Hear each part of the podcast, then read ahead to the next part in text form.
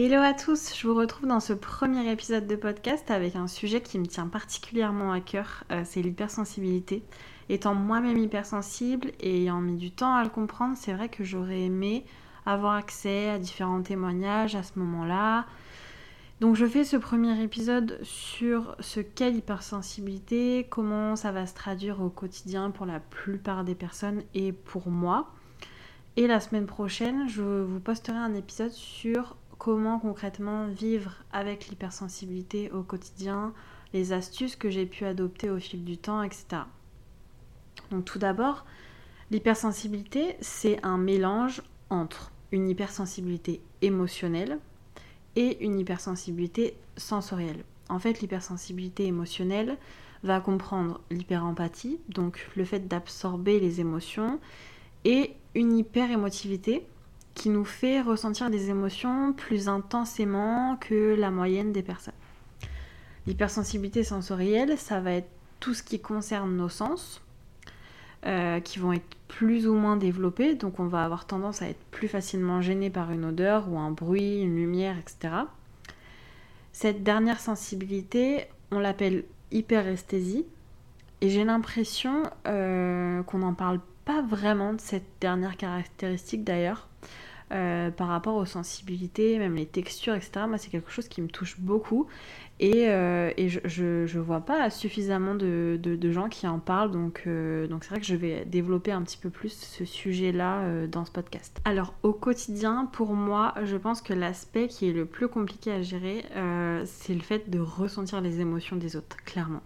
Parce que non seulement quand je rentre dans une pièce ou quand quelqu'un arrive, je sais directement comment cette personne se sent, mais surtout, je ressens moi-même ces émotions comme si c'était les miennes en fait. Je vais vous donner un exemple qui date d'hier. Euh, une personne avec euh, une certaine hiérarchie a été très violente verbalement envers euh, une autre personne, avec des insultes, etc. Cette personne-là n'a rien osé dire et est repartie la tête baissée à ce moment-là, j'ai commencé à avoir des tremblements, euh, les larmes aux yeux, etc. parce que je ressentais tout l'énervement de l'un et toute la tristesse de l'autre. Mêlé à certainement un peu de colère également, je suppose. C'est ce genre de mélange euh, qui parfois sont difficiles à gérer. Même si j'ai réussi aujourd'hui à mettre en place euh, quelques petites techniques dont je vous parlerai dans le prochain épisode, c'est toujours un petit peu compliqué quand il y a ce genre d'émotions qui sont vraiment très fortes. Alors, on n'a pas tous la même hypersensibilité, heureusement, on est quand même euh, différents dans cette euh, unicité. Euh, on n'a pas tous les mêmes caractéristiques, etc. Pour certains, ça va être tous les symptômes, pour d'autres, ça va être que quelques-uns et parfois à des degrés différents. Personnellement, euh, comme je vous l'ai dit, c'est surtout le fait de capter beaucoup les émotions des autres qui fait que moi-même je ressens leurs émotions et parfois je vais être dans un bon mood et il va y avoir quelqu'un d'énervé euh, ou trop triste, etc. Et du coup, ça me fait un petit peu plonger, etc. Il faut que je garde quand même cette, euh, cette force-là dès le début de la journée qui est parfois compliquée. Et je suis aussi très sensible aux textures, notamment dans la nourriture. Je sais que c'est pas le cas de tout le monde, euh, pas le cas de tous les hypersensibles, euh, mais pour moi, pour manger, c'est hyper compliqué. Je suis très vite dégoûtée euh, d'une texture d'un aliment.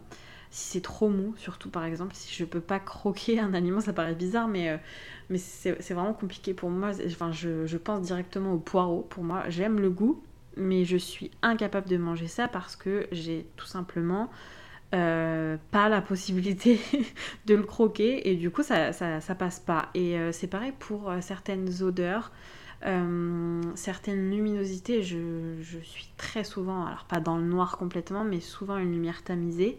quand je suis au travail par exemple, mes collègues aiment trop allumer la lumière.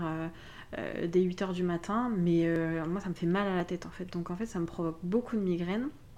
Et c'est aussi quelque chose qui est récurrent chez les hypersensibles. Alors non pas les migraines, mais euh, surtout une grosse fatigue qui est fréquente régulièrement parce qu'en fait, ça va un peu de soi, hein. naturellement, euh, on perçoit beaucoup, beaucoup de choses, beaucoup d'émotions, en plus des nôtres, hein, parce qu'il faut pas oublier qu'on a, les nôtres aussi.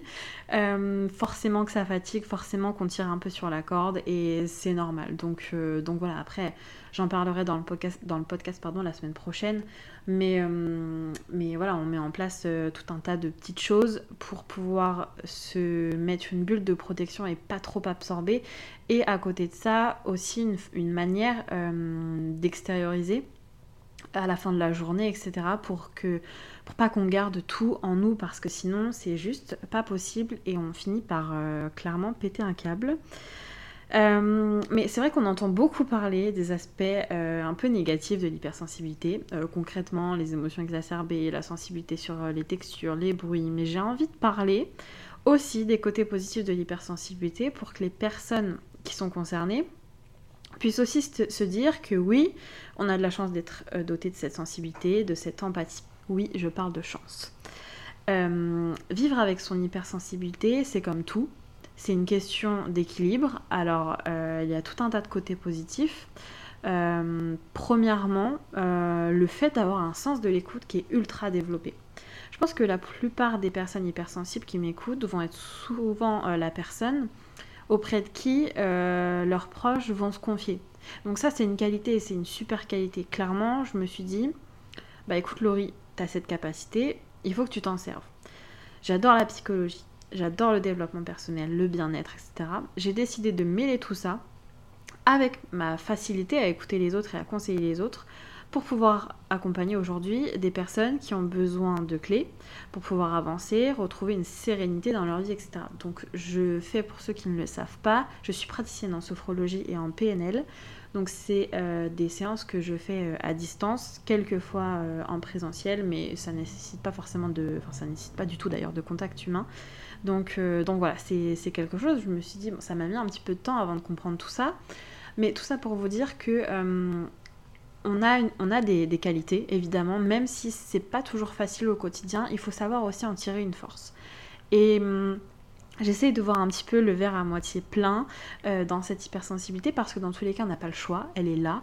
Donc il faut faire avec et on en tire le positif et on en fait une force et hum, on fait des belles choses avec cette hypersensibilité. Ensuite, les hypersensibles ont une intuition ultra développée. Un peu euh, un sixième sens. Euh, forcément, captant les émotions des autres, on a la chance de pouvoir euh, suivre notre instinct qui nous trompe que rarement. Euh, on a la chance aussi de pouvoir capter les détails que les autres ne voient pas forcément. D'ailleurs, on peut parfois nous dire qu'on est un peu parano, alors que plus tard, la chose qu'on sentait venir est véritablement arrivée. donc c'est vrai que cette intuition-là, il faut aussi en faire une force et il faut l'adapter au quotidien. Et euh, même si évidemment au quotidien on peut pas tout le temps suivre notre intuition parce que sinon on ferait peut-être pas forcément des choix euh, raisonnés, même si je suis pour le fait d'écouter son instinct. Et euh, étant donné qu'on voit tous les détails, on a une vision aussi du monde qui est particulière. Et grâce à ça, on peut mettre en place des jolies choses, des choses innovantes qui peuvent aider les autres, etc. Parce que, étant donné qu'on capte certaines choses, euh, ça fuse dans notre tête et même si ça aussi c'est un aspect qui est un petit peu négatif chez nous, c'est que on a tendance à beaucoup réfléchir, notre cerveau euh, est en marche continuelle, euh, mais c'est aussi quelque chose dont on peut tirer le positif, c'est qu'on a plein d'idées, on a plein de choses, euh, on est très créatif, etc. Et ça, c'est quelque chose qu'il faut euh, faire ressortir chez nous, même si je pense que c'est peut-être un côté, euh, enfin c'est le côté qui est le plus compliqué à faire ressortir parce que ça nécessite une certaine maturité, etc. Mais une fois qu'on a compris que notre hypersensibilité, dans tous les cas, elle est là, comme je vous le disais, on peut rien y faire. Euh, on essaye de chercher, de gratter, de trouver euh, la, source, euh, celle qui pourrait nous, faire faire de belles et grandes choses. En tout cas, c'est tout ce que je vous souhaite. J'en ai terminé pour cet épisode, j'espère qu'il vous aura plu. J'ai volontairement pas fait quelque chose de très long pour le premier épisode, mais j'espère en tout cas que vous vous serez reconnu dans mes propos si vous êtes concerné, soit que vous avez pu apprendre un peu plus sur l'hypersensibilité parce que je sais qu'il y a beaucoup de personnes qui sont en recherche de ça. Comment comprendre une personne hypersensible, comment arriver à, vivre avec elle, etc. on se retrouve la semaine prochaine du coup pour aborder les difficultés rencontrées par les personnes hypersensibles et comment réussir à vivre avec tout ça au quotidien. En attendant, euh, n'hésitez pas à me rejoindre sur Instagram pour échanger euh, sur tout ça et m'apporter votre point de vue, peut-être votre témoignage, etc. Ou même parler de toute autre chose. Euh, je réponds à tout le monde et je suis très ouverte à la conversation. Je vous dis à très vite et en attendant, prenez soin de vous.